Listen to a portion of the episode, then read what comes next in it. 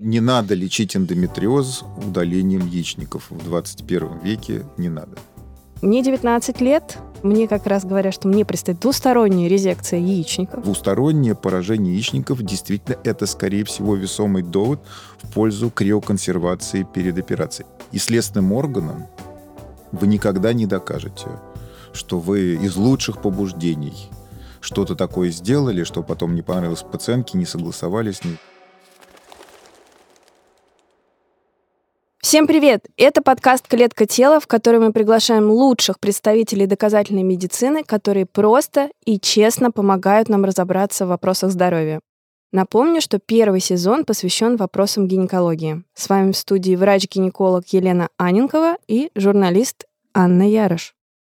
Прежде чем мы начнем, я напомню, что у нас есть одноименные группы в Телеграм и ВКонтакте, где вы можете найти полезные материалы к выпускам и задать вопросы по выпускам, если они остались. Все ссылки я оставляю в описании к подкасту.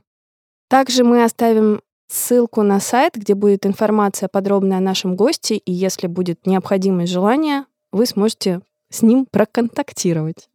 Друзья, здравствуйте. Сегодня у нас в гостях врач-гинеколог-хирург, главный хирург госпиталя на Мичуринском, клинике Фомина. И я не побоюсь этого слова, гуру лапароскопии Филипп Александрович Левшин. Филипп Александрович, здравствуйте. Добрый день. Ну, я начну с очень такого обывательского вопроса. Кто такой хирург-гинеколог? Чем занимается этот специалист? Где вас можно встретить? И в каких условиях? В какие моменты жизни женщины да, появляется хирург-гинеколог? Ну, исходно немножко э, неправильно так говорить. Хирург-гинеколог, нет такой специальности в медицине. Я прежде всего врач-акушер-гинеколог, у меня соответствующая специальность, сертификат. Но в рамках этой специальности, естественно, мы углубляемся в какие-то области, основной сферой моей деятельности является так называемая оперативная гинекология. То есть я в основном занимаюсь действительно хирургией в рамках своей специальности, то есть в рамках гинекологии. Я веду и амбулаторные приемы, поскольку, поскольку это необходимо для того, чтобы иметь возможность ну, первично ознакомиться с э, клинической ситуацией пациентки, да, а впоследствии я имею возможность, навыки, опыт помочь ей хирургически. Лапароскопия. Можете немножечко рассказать, что это такое, почему это такой более изящный метод вам показался? Вы знаете, это всего лишь доступ, это всего лишь инструмент в руках оперирующего гинеколога, который просто позволяет решать определенные хирургические задачи, избегая чревосечения, используя видеокамеру эндовидеокамеру, объектив которой погружается в брюшную полость, и соответствующие инструменты, которые позволяют нам выполнять захват каких-то тканевых массивов, органов и так далее, осуществлять рассечение, коагуляцию. А как это выглядит? То есть это вот, э, ну, просто я проходила через это как раз по поводу гинекологии. У меня осталось три шрамика таких небольших, то есть угу. это три точки там небольших. Как это вообще происходит? Как это выглядит? Три надреза, два надреза. Как? Ну, точно не три, не два. Вы знаете, это как раз такой интересный маркер, когда к нам приходят пациенты с после какой-то операции, выполненной э, где-то в другой клинике, и мы хотим оценить э, вообще уровень подготовки наших коллег, которые занимались этой пациенткой. Нам достаточно посмотреть количество вот этих самых шрамиков маленьких на животе. Если их всего три, ну, ясно, что это была либо очень простая операция, либо уровень наших коллег оставляет желать лучшего. Потому что вообще шрамика должно быть четыре. Один для непосредственно объектива видеокамеры, без которого не обойтись. И еще три маленьких шрамика непосредственно для манипуляторов, то есть инструментов. Два из них держит хирург, один ассистент. Тогда операция выполняется более грамотно, динамично, безопасно, более щадяще по отношению к тканям. Да, может быть, мы ставим еще один инструмент, вот, хотя иногда ставится и 5, и 6, и 7 инструментов, ну, в, при сложных операциях. Но обычно четырех достаточно камеры и трех инструментов. Угу. То есть в моем случае это либо не очень хороший специалист, да, либо э, очень простая операция. Я правильно? Но еще надо же э, заметить, что камера вводится через пупок. Вы можете вообще не увидеть не потом его. это разрез, но глядя на вас, у меня складывается впечатление, что и операция была несложная, поскольку вы производите человека цветущего, здорового. Мы перед э, тем, как э, подкаст проводить, мы спросили у девушек, а что интересно было бы вообще спросить у гинеколога-хирурга, и у нас полетели вопросы, связанные с различными образованиями. Это то, что часто встречается миомы, кисты и полипы. Это вот такие тройка. Наверное, Выяснилось, со... да, что пациенты на самом деле не сильно разбираются в этой для них каше. То есть что такое миома, что такое кисты, когда удалять, что удалять, зачем. Вот. И мы решили, что нужно чуть-чуть как-то их э, скоординировать. скоординировать да, в этом Мгм. плане. Мгм. Давайте начнем вот прямо с миомы. В каких случаях вот просто кому-то советуют немедленно с миомой прощаться, да, то есть нужно ее удалять. В каких-то говорят, что нет необходимости удалять ми- миому нет. Каким образом гинеколог-хирург или, я не знаю, просто гинеколог принимает решение о том, что надо или не надо? Гинеколог-хирург принимает решение в соответствии с показаниями. Показания сформулированы в клинических рекомендациях, в наших учебниках. У нас ведь нет такой, знаете, от себятины. У нас все очень четко. Показанием для хирургического лечения миомы матки является либо размер узла, ну, вопрос, вот этот вопрос дискутабелен, потому что кто-то говорит, что уже хирургии заслуживает узел, диаметр которого превысил 3 сантиметра, кто-то 3,5, кто-то 4 сантиметра. Ну, в каком-то таком диапазоне от 3 до 4 сантиметров этот узел уже нужно брать на заметку и, наверное, планировать э, рано или поздно с ним расставаться, чтобы операция находилась в рамках все-таки планового лечения. Да? Никогда не нужно плановую ситуацию переводить в экстренную. Определенное значение для принятия решения об удалении узла является не только его диаметр, но и расположение. Дело в том, что по мере того, как узел приближается к полости матки, либо он там исходно вырос рядом с полостью матки, либо он по мере роста начинает деформировать полость матки, он существенно влияет на интенсивность менструальных кровотечений и может привести пациентку к анемии. То есть это является таким рациональным резоном для того, чтобы убрать этот узел. Но и деформация полости матки препятствует наступлению беременности, как индуцированной, так и самостоятельной. Ну, индуцированной посредством ЭКО, либо самостоятельной, спонтанной.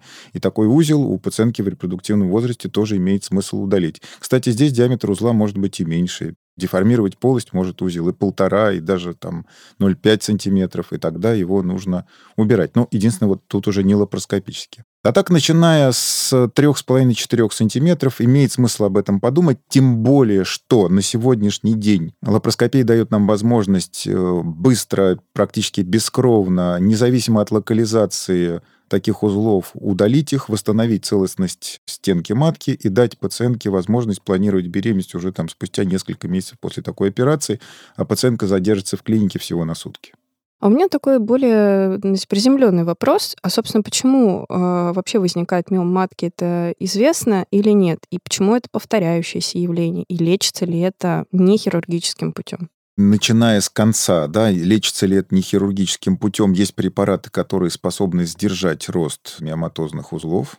Такие препараты действительно есть, гормональные препараты. Но надо понять, что это не витамины. У каждого такого препарата есть свои определенные ограничения, издержки. Большинство из них обладает контрацептивным эффектом. И это не всегда устраивает пациентов, которые, например, планируют беременность. Что касается, откуда берется миома, опять же, вот ей-богу, не ко мне вопрос, его интереснее задавать биологам, гистологам, цитологам и так далее. Доброкачественная опухоль э, определенную роль играет в этом так называемая гиперэстрогения, относительно гиперэстрогения, да. Наследственность. А, конечно, ну, нас, У на, каждого на, будет свой ответ. на наследственность, экологию можно списать все Всё. остальное. Курение, еще алкоголь. Конечно. Курение, алкоголь, да, ну, может быть, да. Я думаю, что можно сказать о том, что пациенты ведь сталкиваются с миомой матки ну, начиная с определенного возраста, да, по мере взросления пациентки вероятность столкнуться с этим заболеванием возрастает. И, естественно, если пациентка, например, запланировала беременность еще до вступления в этот возраст, когда риск появления миомы уже высок, ну, она не столкнется, по крайней мере, с такими издержками миомы матки, как препятствие наступлению беременности, и это хорошо и миома матки, и эндометриоз, о котором, я так понимаю, мы собираемся Мгм. говорить позднее, во многом это болезнь так называемой отложенной беременности. То есть у всех этих состояний есть а, своя социальная составляющая. А какой возраст? Вот вы э, несколько раз сказали про возраст, что если до определенного возраста женщина реализовала свою репродуктивную функцию, а это до какого? Вы знаете, если вы вспомните Ромео и Джульетта, там, помните, о чем спор весь шел, что э, Джульетту сватали в 12 лет, а ее мама в качестве довода сказала ей, что когда мне было 13, ты у меня уже была. По-моему, так, если я правильно помню. То есть маме было 26. судя по всему. Но это, конечно, такая крайность, но надо просто сказать, что мы все прежде всего созданы природой. Вот. Есть определенные биологические обстоятельства, игнорировать которые мы не вправе. Пациентка, женщина прежде всего, да, готова биологически к наступлению беременности, начиная с, там, ну, с 13, 14, даже 15 лет. Каждая менструация – это некая такая манифестация готовности женщины к наступлению беременности. Это сосредоточение колоссальных биологических усилий всего организма, и если беременность не наступает, то эти усилия пропадают напрасно. В год, как мы знаем, 12 лунных циклов, то есть примерно 12-13 менструаций в год. Если пациентка откладывает беременность даже по нашим меркам ничтожно юного возраста до 22-24 лет, значит, э, будет так называемых невостребованных менструаций уже несколько десятков, да. А если беременность отложена там до 30, 34, 36 лет, все это возрастает в разы. Ну, просто организм, э, созданный эволюцией, он вообще был не рассчитан на такие испытания, и риск каких-то сбоев, поломок, он, конечно, возрастает. Есть и определенные механизмы, которые препятствуют этим сбоям, поломкам, но их возможностей становится уже недостаточно, потому что нагрузка, она запредельная. Поэтому, отвечая на ваш вопрос, ну, мы все знаем, что до 28 лет прекрасный возраст планировать беременность. Начиная с 28 лет, это уже немножко другая возрастная группа. Об этом сейчас очень хорошо знают репродуктологи, угу. которые очень тщательно изучают вопросы фертильности в зависимости от возраста пациентки, и они нам однозначно, нам, хирургам, психологам говорят, что ситуация меняется впервые после 28 лет, после 32 еще немножко меняется, после 36 лет еще немножко меняется, и после 38 лет наступление самостоятельной беременности – это уже маленькое чудо. Даже у абсолютно здоровой пациентки. Это просто надо знать, как то, что, я не знаю, что мы живем в средней полосе. И здесь вот средняя годовая температура вот такая. Зимой здесь снег, а летом солнце. Раз уж мы заговорили про фертильность, то давайте перейдем к парным органам, которые, собственно, за это отчасти отвечают. Это яичники и э, образования, которые там могут быть. Какие вообще образования в яичниках могут быть и чем чревато наличие роста этих образований? Ну, по крайней мере, есть два типа, функциональные и органические. Функциональная киста – это некая такая спонтанная биологическая ошибка в результате какой-то погрешности гормональной. Это образование не имеет своей собственной капсулы, да, вот появляется новое слово капсула, да, то есть это выстилка этой кисты. И образование это спонтанно как появилось, так и пройдет со временем. Не надо назначать никаких препаратов. Боже упаси рекомендовать таким пациентам какую-то хирургию. Достаточно просто понаблюдать за этими образованиями и убедиться в том, что они исчезли в течение там, двух-трех циклов наблюдения. Есть ультразвуковые критерии, по которым сейчас легко такие кисты распознаются и отличаются от, от всех остальных. И другой класс кист – это те кисты, у которых есть все-таки своя э, капсула. Киста – это один раз появившись уже никуда не денется без хирургической помощи. Я повторяю еще раз, без хирургической помощи. И здесь ну, разделяют э, несколько кист. Наиболее распространенные кисты, к сожалению, все-таки эндометриоидные. Есть так называемые серозные кисты, муцинозные кисты, дермоидные кисты, в зависимости от содержимого и от э, такой гистологических свойств э, капсулы этой кисты. Яичник, видите, такая благодарная структура для формирования таких кистозных включений. И все эти кисты могут быть мишенью для, в частности, лапароскопической хирургии. А, но мы сейчас говорим сугубо о доброкачественных образованиях. А злокачественных давайте сразу ограничим, не будем говорить об этом. Угу. Онколог, который будет сидеть на моем месте, гораздо лучше расскажет. А вот я так правильно понимаю, что когда киста имеет свою капсулу, мы понимаем, что ее надо оперировать, и то, какая это киста, мы понимаем только уже, как, как правильно, красивое слово дайте мне, из из, когда мы после извлекаем... извлечения, да. После, после извлечения, да. когда она отправляется на гистологию, и там уже приходит ответ, в общем-то, а какая-то киста. А, вы, кстати, правы. Во многом правы, потому что действительно окончательный ответ и диагноз. А, кстати, получение такого ответа и диагноза является э, одной из целей вообще всего лечения, потому что мы все-таки должны знать, что же там за образование, не догадываться, а именно знать является гистологическое исследование капсулы, которое мы можем получить только посредством хирургии. Но современные ультразвуковые аппараты, школа современная ультразвуковая, которая, кстати, в Москве очень хорошо представлена, у нас десятки прекрасных специалистов по ультразвуковой диагностике. Есть определенные критерии, по которым классифицируются, определяются яичниковые кисты. И уже на УЗИ в заключении, а результатом ультразвукового исследования является некое заключение, это не диагноз, но такое мнение, которое имеет высокую степень вероятности. Да? По данным УЗИ можно предположить все-таки, что там за киста что там за киста. В большинстве случаев, вы знаете, вот на сегодняшний день все-таки по УЗИ мы уже точно знаем, что это за образование. Угу. А я правильно понимаю, что от этого зависит э, дальнейшая тактика ведения пациентки, что, возможно, ей какая-то дополнительная терапия понадобится? Вот это серозная, эндометриоидная киста или еще какая-то другая? Нет, или нет? нет? Или ничего не зависит? Не совсем, ничего не зависит. Есть э, стандартный подход, что образование в яичнике, просто исходя из соображений онконасторожности, которые наблюдаются у пациентки там больше двух-трех месяцев,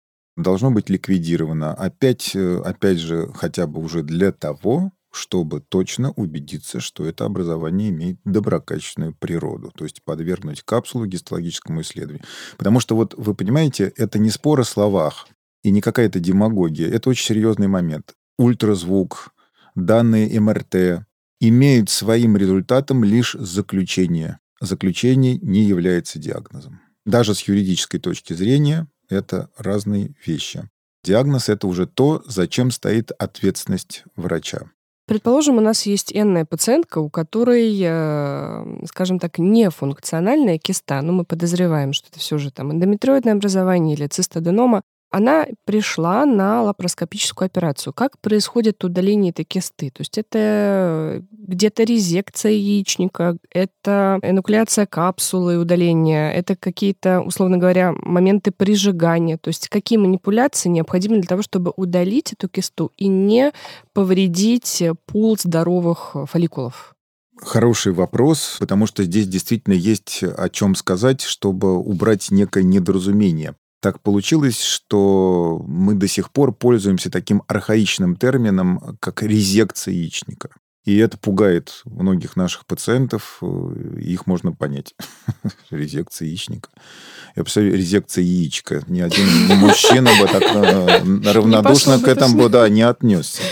Вот. А, но на самом деле, выполняя эту манипуляцию, мы, как ни странно, вообще не пользуемся режущими инструментами, потому что большинство этих кист, как Лена прекрасно знает, потому что она тоже врач, хирург в прошлом, они вылущиваются. Там есть некий такой слой, от хирурга просто требуется определенное мастерство, навык, э, чтобы попасть в этот слой. И расщепляя его, мы имеем возможность, не применяя режущие инструменты, вылущить из ткани яичника капсулу этой кисты. Причем как серозную, как, так и муцинозную, и дермоидную, и эндометриоидную. Эти капсулы вылущиваются. Кстати, если они не вылущиваются, то есть где-то вот ты идешь, идешь, идешь по капсуле, она раз и закончилась. Это уже такой опасный симптом. Доброкачественное образование вылущивается. Поэтому действительно первым этапом является вылущивание капсулы кисты, независимо от размеров. Какие-то кисты вылущиваются чуть получше, чуть похуже.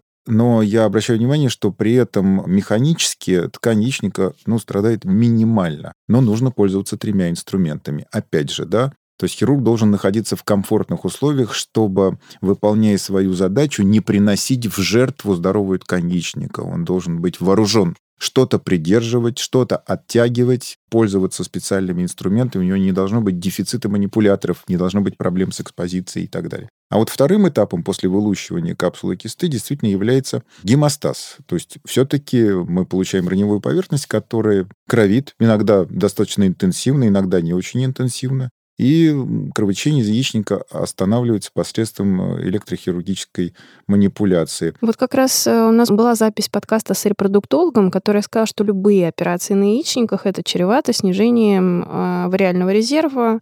И по идее перед сложными операциями на яичниках вообще она рекомендовала замораживать яйцеклетки. Вот в каких случаях действительно нужно замораживать и всегда ли должен быть контроль АМГ, как вы только что сказали, до операции и после? Что касается, надо ли сдавать АМГ, ну, если пациентка в репродуктивном возрасте, почему бы не сдать? Это несложно. Всегда ли падает АМГ после хирургии? Да, практически всегда падает, никуда не денешься, но ни одним АМГ жив человек. Что касается заморозки клеток, я могу сказать так, что ну, скажем так, повышенного внимания представляют пациенты, у которых двустороннее поражение яичников. Вот пациентка, планирующая беременность, у которой киста и справа, и слева, она должна быть консультирована именно консилиумом оперирующего гинеколога и репродуктолога, и должно быть вынесено какое-то такое общее решение. Ну, тут принимается внимание множество факторов, и возраст э, пациентки, действительно исходный уровень АМГ, э, характер этих образований, первичность, вторичность хирургии, данные анамнеза там и так далее, и так далее. Это мы сейчас так не разберем, это все индивидуально решается, но что должны запомнить э, для себя наши слушатели, что двустороннее поражение яичников действительно это, скорее всего, весомый довод в пользу криоконсервации перед операцией. Но проблема в том, что многие пациенты обращаются к нам тогда, когда диаметр этих образований превышает там 5, 6, 7 сантиметров. И тогда, к сожалению, программа криобанкинга для них закрыта. Хотят они или не хотят, хирургия будет первичной. Это не трагедия, ну, просто тогда надо более внимательно относиться к выбору хирурга. Вы уж простите, всегда на собственной шкуре хочется рассмотреть какие-то сложные истории. Вот вы сказали, угу. что если двустороннее планируется вмешательство в яичники, соответственно, тогда имеет смысл подумать о криоконсервации.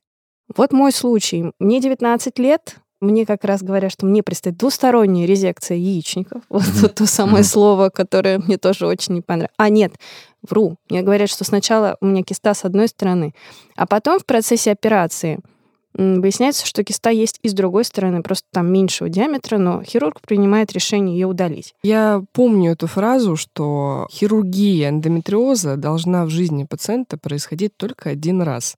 Ну, давайте тогда уже перейдем к этой это, теме. Это скорее лозунг. Это да, лозунг, да. Произнесенный мной когда-то где-то. Вот, ну, да. звучит хорошо. И, кстати, очень. в презентациях у многих врачей он так как раз... Разошлось. Разошлось, да, да, да. да. Еще мы говорим, что человек не создан вообще для хирургии. Несмотря на все ее возможности, достижения, комфорт, человек не создан для хирургии. Что такое эндометриоз и что он в себя включает? Можно ремарочку? У меня ощущение, что любое непонятное заболевание женщинам, любая тазовая боль, все-таки это эндометриоз у тебя. Что? Ну, я смотрела статистику. По статистике официально 10% женщин репродуктивного возраста страдают эндометриозом. Но я, собственно, полагаю, что этот процент значимо выше. Кто это? Ну, это, что за зверь? 10% тоже ведь немало. Представляете, каждая десятая 200 миллионов женщина. практически. Мы так, я понимаю, решили остаться тут до утра, если вы хотите со мной беседовать по поводу Мы взяли вас заложники, да.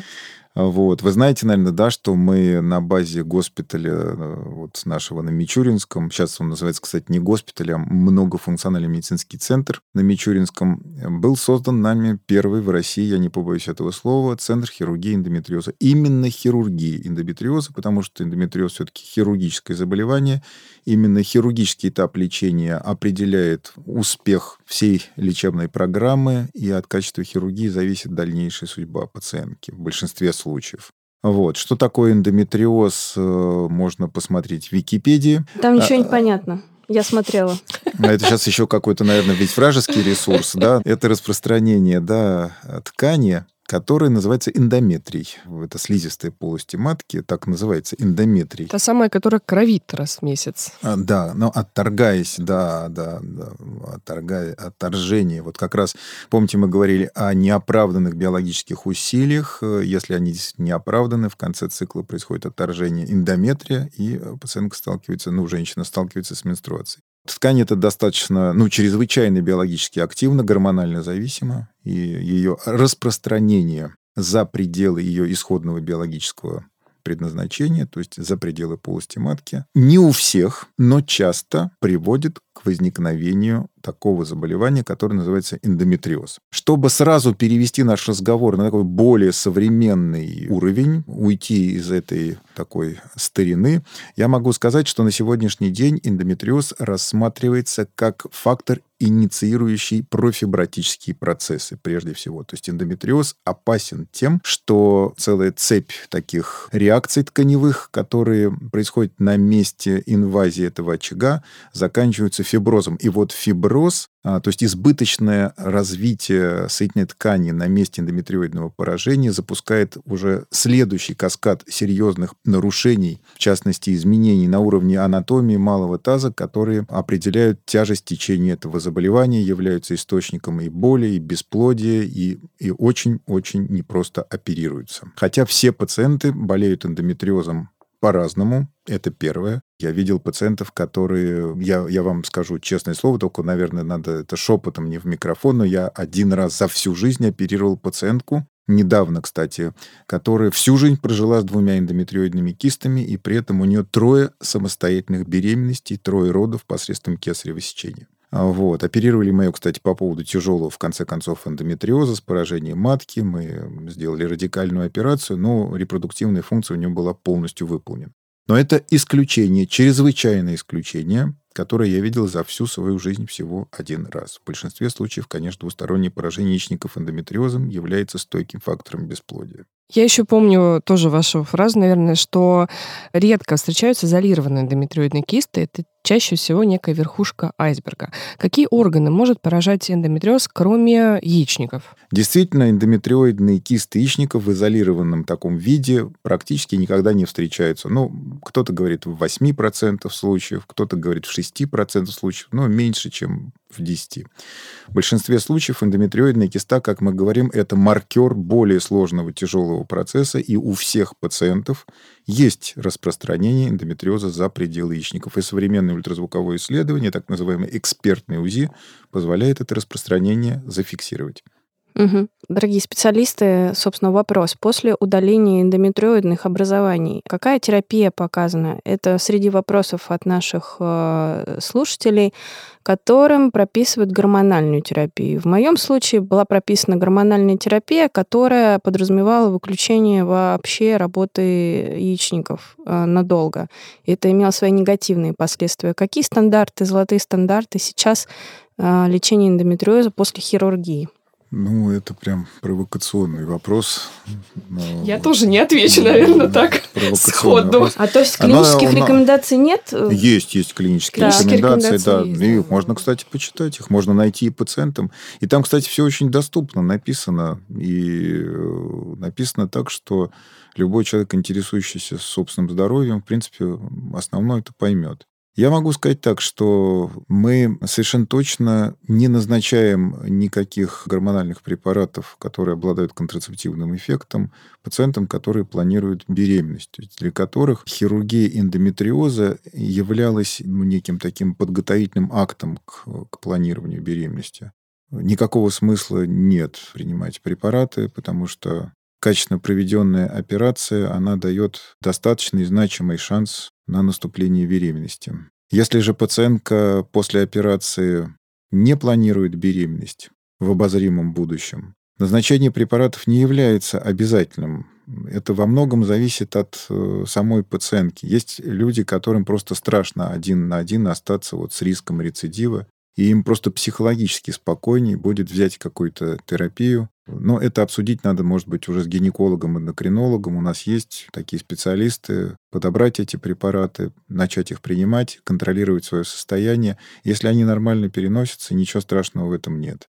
Можно их принимать и так далее. Но если пациентка категорически против приема таких препаратов, у нее какое-то внутреннее отчуждение, страхи и так далее, их прием не является обязательным на мой взгляд. Что касается приема препаратов до операции, это совершенно точно никому не нужно. Это не, ну, никак не облегчает хирургию. И прием таких препаратов оправдан только в том случае, если у пациентки выраженный болевой синдром, и нет возможности прооперироваться. Например, она в отъезде, в командировке, в другой стране, ждет страховки, каких-то улучшений каких-то своих возможностей финансовых. Тогда, может быть, да, но с какими-то другими целями смысла нет. Если же у пациентки, ну, мы тут переходим, на самом деле, в такую новую, к другому вопросу, это вот лечение, преодоление эндометриоз-ассоциированного бесплодия. Вот, если беременность не наступила в течение там 6, 7, 8 месяцев после операции, то пациентке целесообразно просто обратиться к репродуктологу, не теряя времени, как можно быстрее, потому что возраст имеет огромное значение.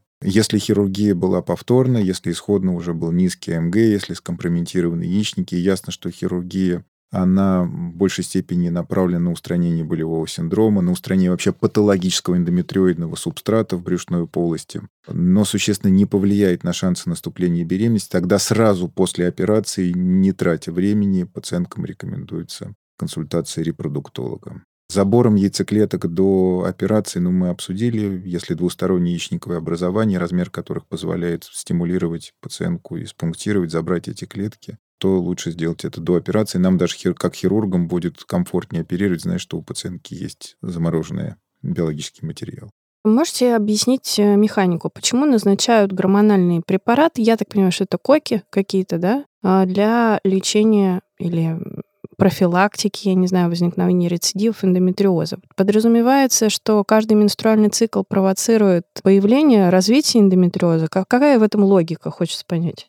В общем-то, вот та самая логика, о которой вы говорите, то есть назначение этих препаратов рассчитано на снижение биологической активности в очагах эндометриоза, снижение риска продолжение этого заболевания. Но это все теоретически. Знаете, на самом деле, иногда на некоторые вещи надо взглянуть, что называется, с расстояния там, вытянутой руки, да, чтобы увидеть картину в целом. Для вас не является секретом, что этиология эндометриоза человечеству на сегодняшний день неизвестна. неизвестна. Да, то есть этиотропного медикаментозного лечения эндометриоза нет. Его не существует. И если такой препарат когда-то будет изобретен, это, может быть, будет биология какая-то и прочее, ну, это будет настоящая революция. Нобелевская премия будет, наверное. Ну, я По не меньшей знаю. мере, золотой памятник. Да, но на сегодняшний день этого нет, и э, не надо натягивать э, маску такого волшебного препарата на какие-то банальные оральные контрацептивы, противозачаточные таблетки приписываем свойства этого волшебного препарата. Нет, препарат от эндометриоза не существует. Да, есть препараты, одним из эффектов применения которых является снижение клинической симптоматики проявления эндометриоза. Это не всегда на руку пациентки, я могу сказать, потому что иногда лучше смотреть правде в глаза, и если там есть рецидив, если специфика течения эндометриоза у пациентки такова, что у нее есть тенденция к формированию рецидива, может быть, лучше ее повторно прооперировать. Как это не жестко звучит, но это так мы не вправе да, сейчас говорить о том, что есть какие-то препараты, в любом случае, совершенно точно я знаю, и пусть кто-то со мной поспорит, применение этих препаратов не увеличивает вероятность наступления спонтанной беременности, уж тем более не увеличивает количество уже детей, есть такой показатель, угу. и не снижает вероятность рецидивов. Весьма вероятно откладывает их появление и проявление но не снижает вероятность. Насколько пациентке выгодно отложить, ну, это уже такой вопрос субъективный. Вот хирургам многим выгодно не видеть подольше пациентку, которую они непосредственно прооперировали, поэтому они назначают препараты. Это слишком самоуверенно, то, что я скажу, но я могу сказать так, что борьба с рецидивами заболевания начинается в операционной потому что именно от качества хирургии во многом зависит вероятность продолжения этого заболевания. Потому что надо понимать вообще смысл слова рецидив. Рецидив – это когда вот мы прям все-все-все-все иссекли, убрали, и на чистом месте заново это заболевание появилось. Вот таких пациентов, кстати, не так уж и много. В большинстве случаев мы сталкиваемся просто с продолжением этого заболевания. То есть, когда пациентка была прооперирована, но просто ну, не удалось все убрать. Действительно, не всегда это возможно. Ну и, к слову сказать уж, что там греха таить. Все пациенты, которых мы оперируем по поводу рецидива эндометриоза, все принимали препарат я вас уверяю. Понятно. Те или иные в том или ином количестве. Поэтому мы видим, как это работает и не работает и так далее. Диагноз эндометриоз, он может быть снят? Вот как вы говорите, что вот э, был а, обнаружен э, очаг, он был удален, все прошло замечательно, успешно. После этого снимается диагноз, либо он остается женщиной на всю жизнь, у нее есть некая настороженность, и она должна чаще посещать врача. Какая вот в данном случае как, тактика поведения должна быть? Ну, то есть вы хотите меня спросить о том, можно ли вылечить человека от эндометриоза? По сути, так. Можно. Я считаю, что можно. У нас очень много пациентов, которых мы один раз оперировали, больше никогда не видели. Угу. Только получаем от них смс с фотографиями детей.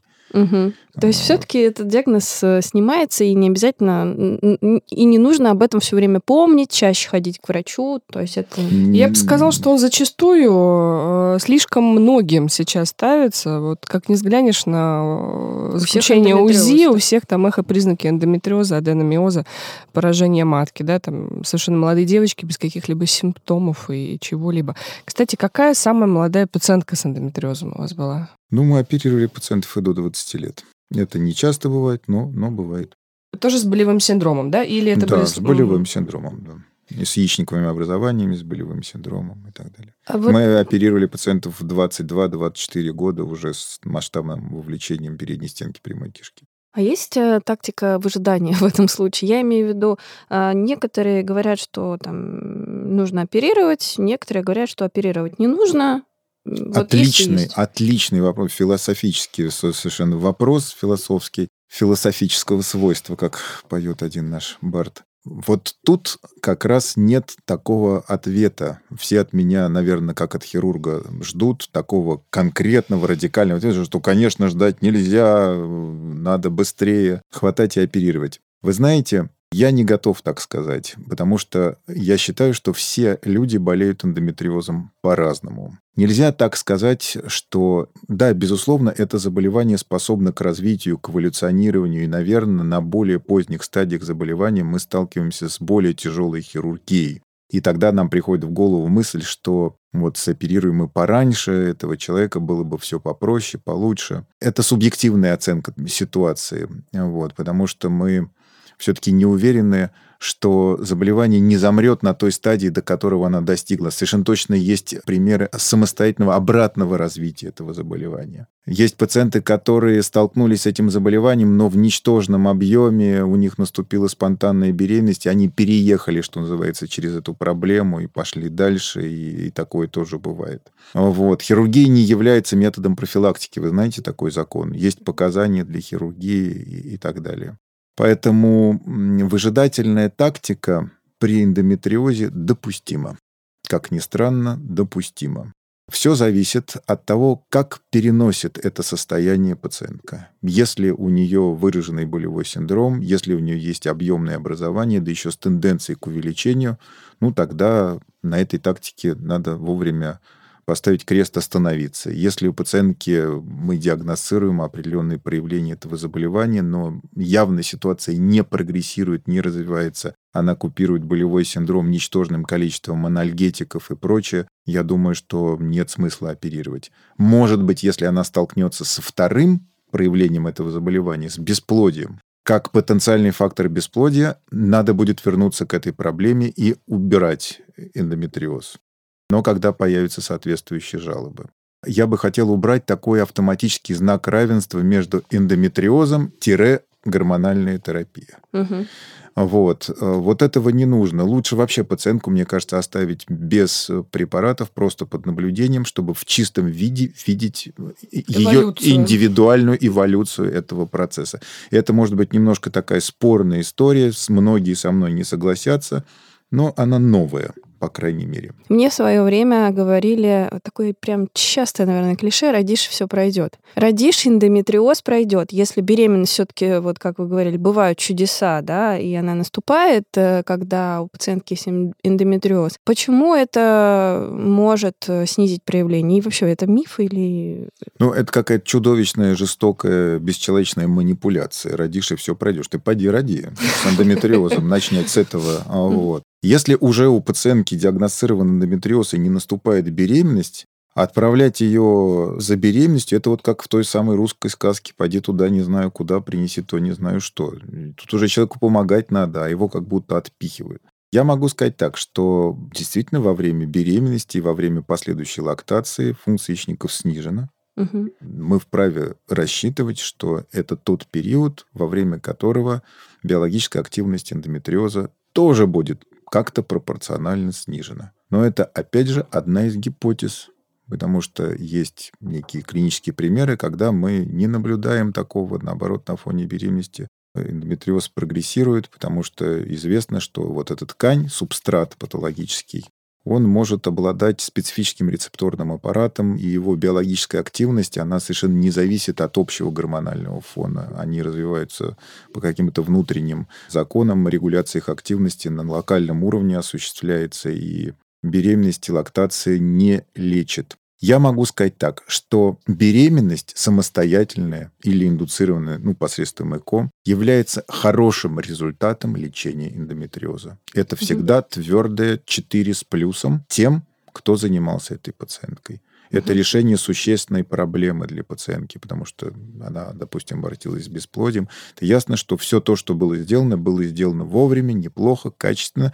И, в принципе, она вправе рассчитывать, что она, может быть, больше действительно не столкнется с этим заболеванием. Второе возражение возникло. Разишь все пройдет, и, соответственно, наступит менопауза, все пройдет. Пациентки в постменопаузе, у которых уже закончились менструации, они обращаются по поводу эндометриоза? Нет, я ни разу не оперировал. Наверное, где-то описано такое. Я видел видел последствия тяжелого эндометриоза у пациентов в менопаузе, описал пациентке.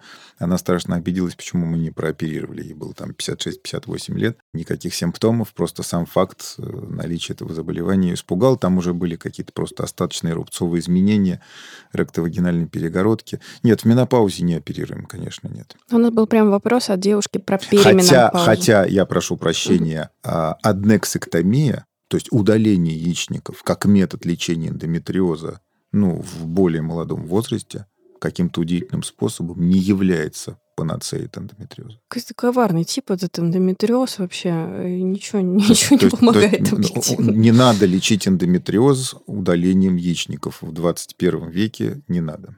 Угу.